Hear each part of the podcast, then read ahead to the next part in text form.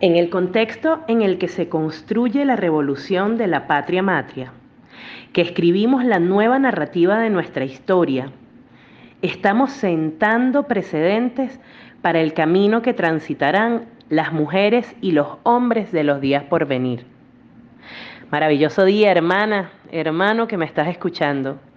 Soy Carolis Pérez y si estás recibiendo esta nota de voz es porque hoy, justo contigo, quiero hacer esta reflexión sobre los profundos pasos que hemos dado en los últimos días y que solo son posibles en unidad. Las mujeres hemos asumido la vanguardia de los combates que involucran todas las esferas, la social, la política, la económica, y esto no es cosa de discursos. Estamos de pie mirando con una perspectiva inclusiva el horizonte y el terreno en el que se ejecutan las batallas que nos involucran a todas y a todos. Pero, ¿qué pasa con ese campo de fuego que son nuestras intimidades? ¿Hacia dónde apunta nuestra artillería?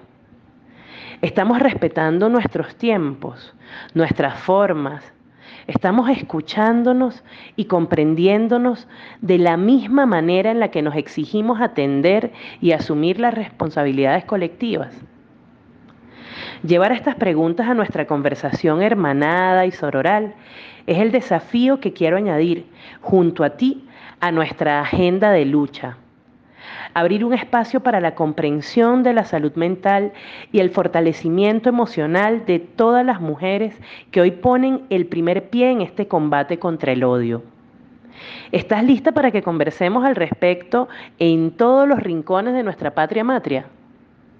¿Sabes por qué es necesaria la salud nuestra y la salud mental para poder avanzar en este campo complejo que nos exige además la transformación de nuestro entorno, de nuestra comunidad toda, para poder así transformar un sistema históricamente opresor. Empecemos hoy, atendiéndonos y abrazándonos a nosotras mismas. No estás sola, no lo olvides. Nosotras juntas venceremos. Palabra de mujer.